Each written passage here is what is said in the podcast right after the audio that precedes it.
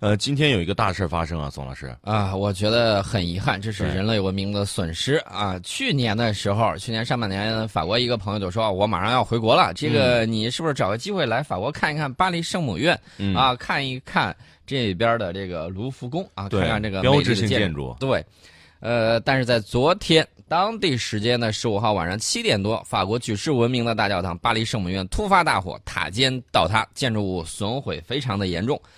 呃，这个我们都在想怎么样技术的、科学的去灭火。嗯啊，这个特朗普总统呢，以往的时候老对法国冷嘲热讽啊，这次在推特上帮忙支招了。当然，他出了这个招就比较吓人。他说啊，看到这个巴黎圣母院发生大火，真是太可怕了。也许可以用飞行的水箱，就是空中灭火，把它扑灭。必须迅速啊，这个才能够成功。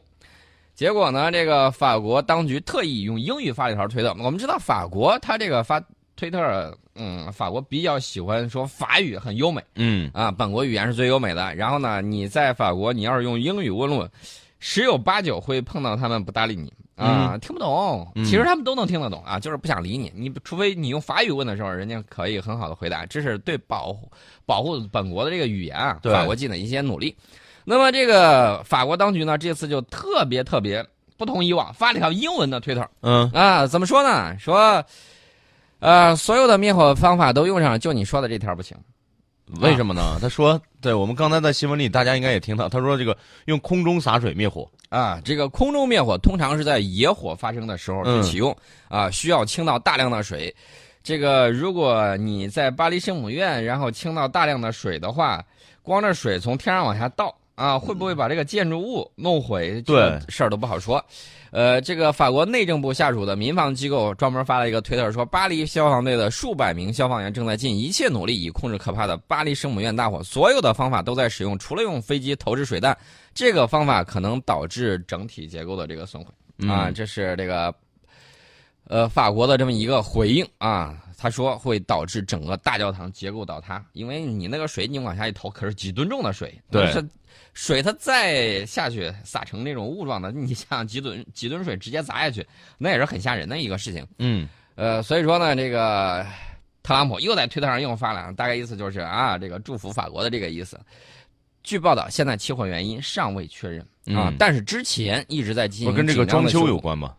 我觉得有可能，跟跟刚才节目里应该已经说了，就是跟翻修有关。对，他在翻修，然后呢，这有的时候这个线路可能是这个短路了，或者出现什么样的情况，电火花把什么东西给引燃了。嗯，啊，我在想这个东西呢，怎么说呢？这是人类文明的结晶，大家一定要注意这一点啊。另外呢，我也想提一下，这个当年一八六一年的时候，法国文豪维克多·雨果在给他朋友参加过第二次鸦片战争英法联军啊巴雷特大卫的一封信里面。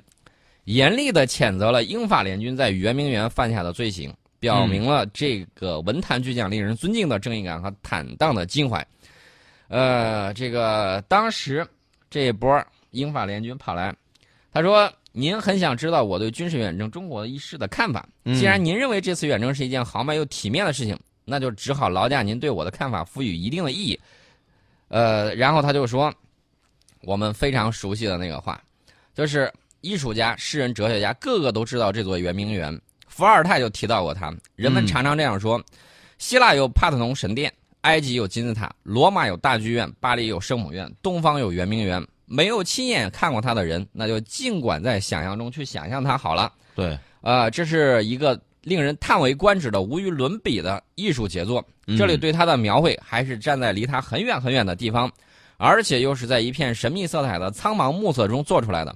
它就宛如是欧洲文明的地平线上影影绰绰呈现出来的亚洲文明的一个剪影。这个神奇的世界现在已经不见了。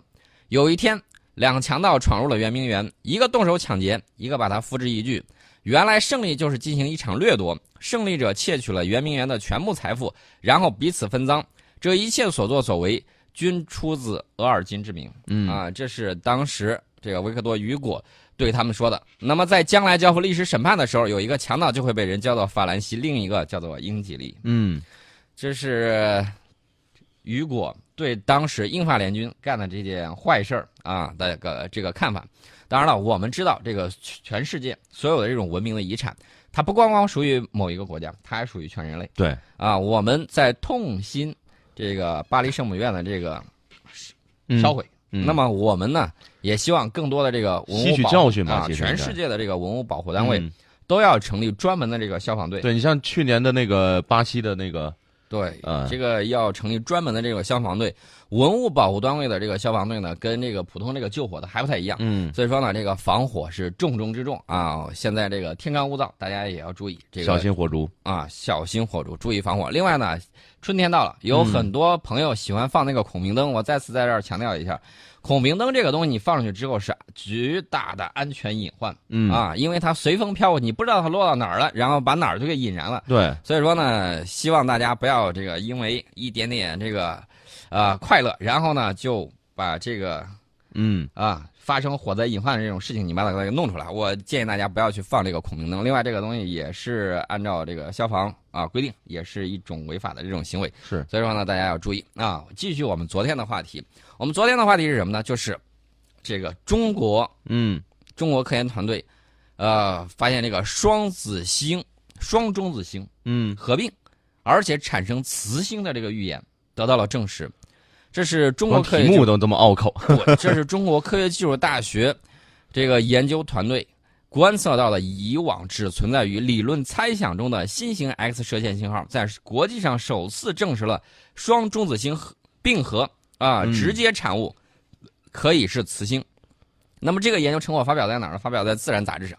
这个中子星啊，几乎全部都是由中子组成的。我们知道，这个原子核里面有中子、有质子，还有电子，对吧？嗯那么这个质子和中子呢，组成了这个呃质量的占了质量的绝大部分，电子嗯占了一小部分。那么中子星啊，几乎全都是中子。那么它的这个密度啊就是超高的，而且磁场特别的强啊。这种极端的物理属性在中子星上面表现的淋漓尽致。那么迄今为止，人们对中子星自身基本属性的认识还是相对比较模糊的。那么，借助于美国国家航空航天局的钱德拉空间望远镜所完成的当今世界上最深、最灵敏的 X 射线巡天观测，七百万秒钱德拉南天深场，中国科学技术大学的薛永全教授等人呢，发现了一个持续大概七个小时的独特 X 射线辐射信号。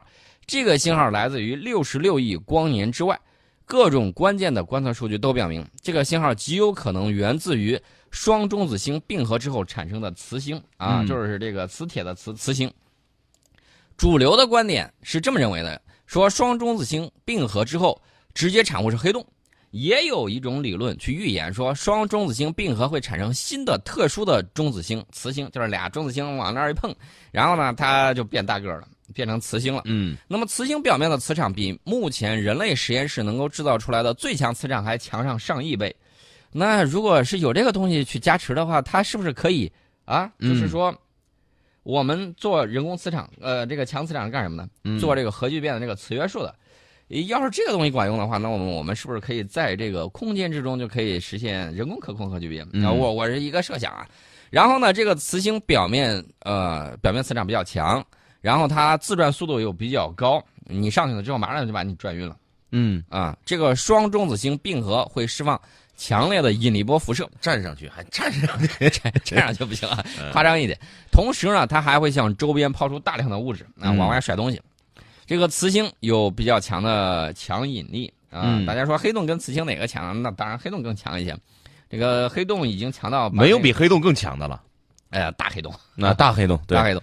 那么这个磁星呢，快速吸入抛出物质，大家嗯觉得这是个什么？快速既吸入物质也把物质抛出，呃，做了这个溜溜球吗？还是做了个陀螺把它甩出去了？嗯，而且它在两极方向产生一个嗯只持续几秒钟的超高速准直的喷流。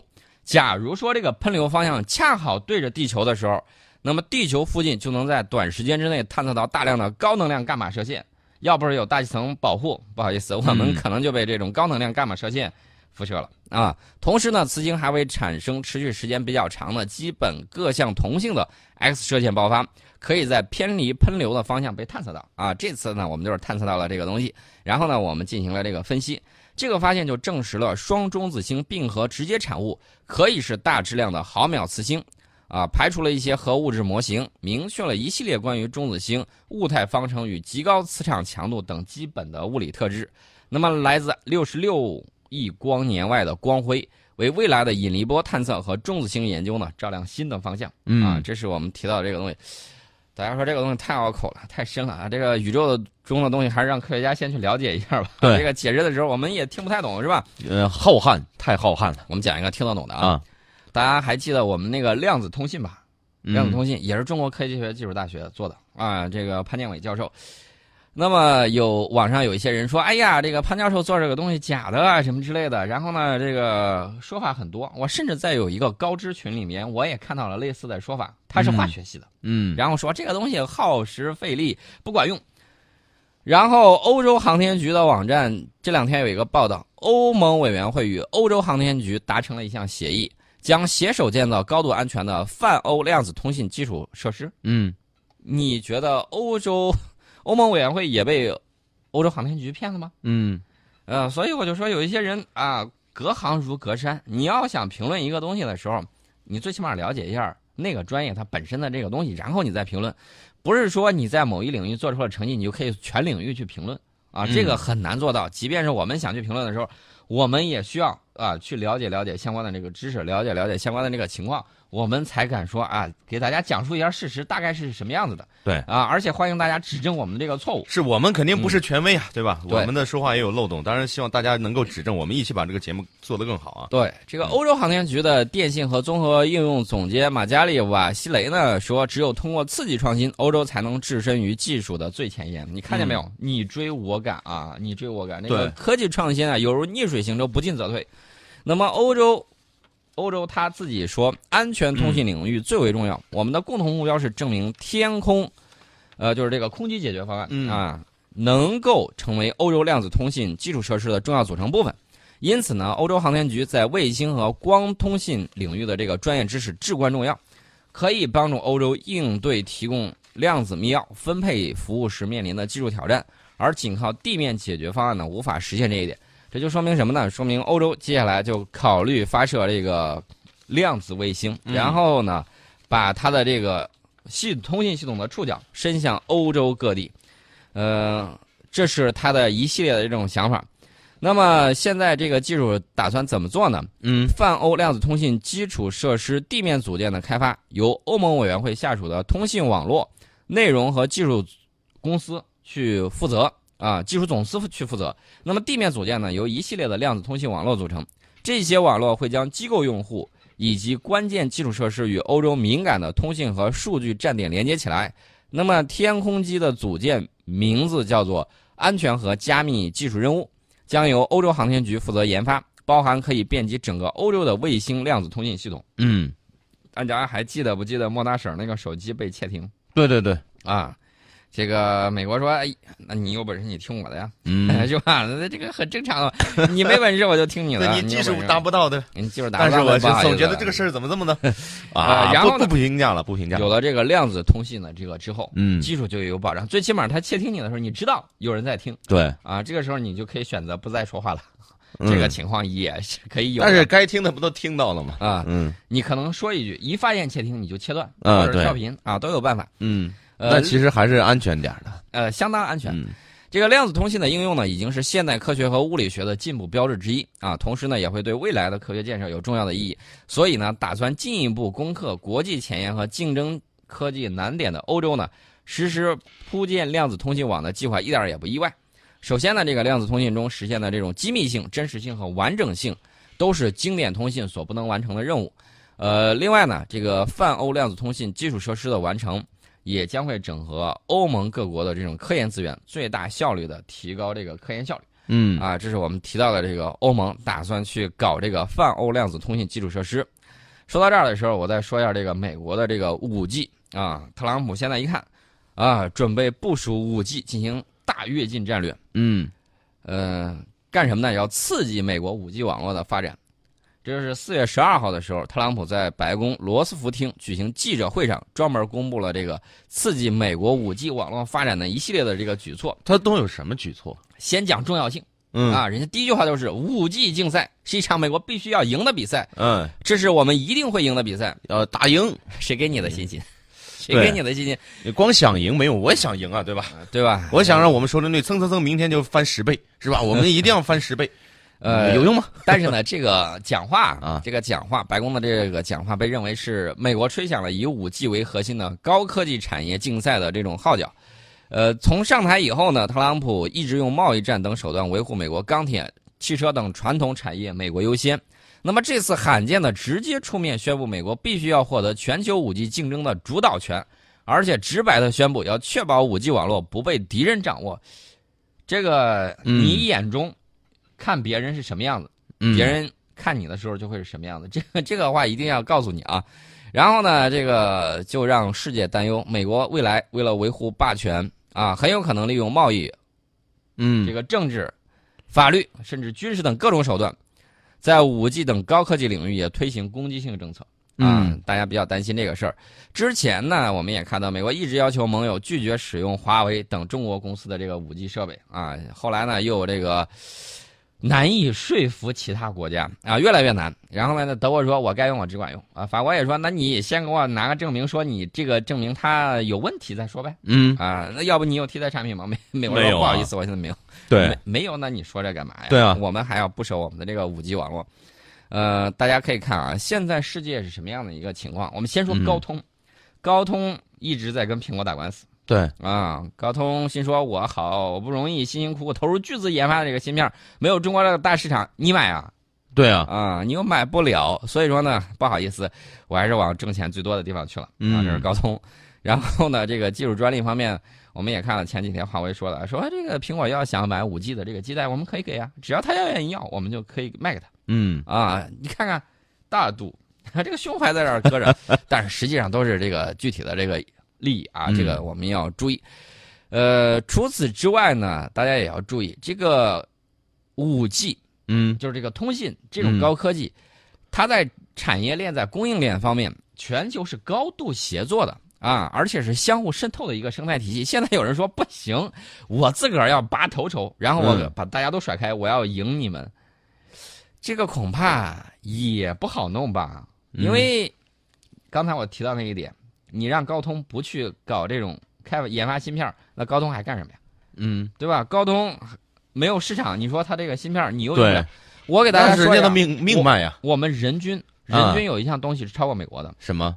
四 G 的线杆啊啊！前两天我看朋友圈里头有朋友就在那儿聊啊，说什么呢？说这个有些地方已经率先把那个华为的那个五 G 的那个杆儿，嗯，立起来了，利用原来那个杆儿，然后把那个设备很轻便，嗯。呃，然后往上一装。就可以使用，啊，现在有些地区已经开始在有的地区已经可以用五 G 了啊，对，已经开始可以去试用了。呃，至于我们哪些地区已经开始用五 G 了，我给大家举一个例子，嗯，南海，待会儿我给大家讲啊，这个是很关键，这有有有意思哈。呃，非要以政治力量去推波助澜，扭曲市场正常的这种公平竞争环境，我觉得会扰乱健康有序的这种发展。如果用力过猛，很有可能造成全球互联网进一步分化，甚至分裂。嗯啊，这种危险是有的。那么美国必须要赢，首先你要考虑到你的这个技术怎么支持的啊。然后我可以告诉大家啊，特朗普对美国联邦通信委员会施压，要求其大胆放开频谱资源。他说到明年，美国将拥有全世界最多的五 G 网络，这是一个重大声明。立铁为证啊！我告诉大家，立铁为证，明年这个时候，明年四月份，如果他的这个五 G 网络不是全球，不是全世界最多的。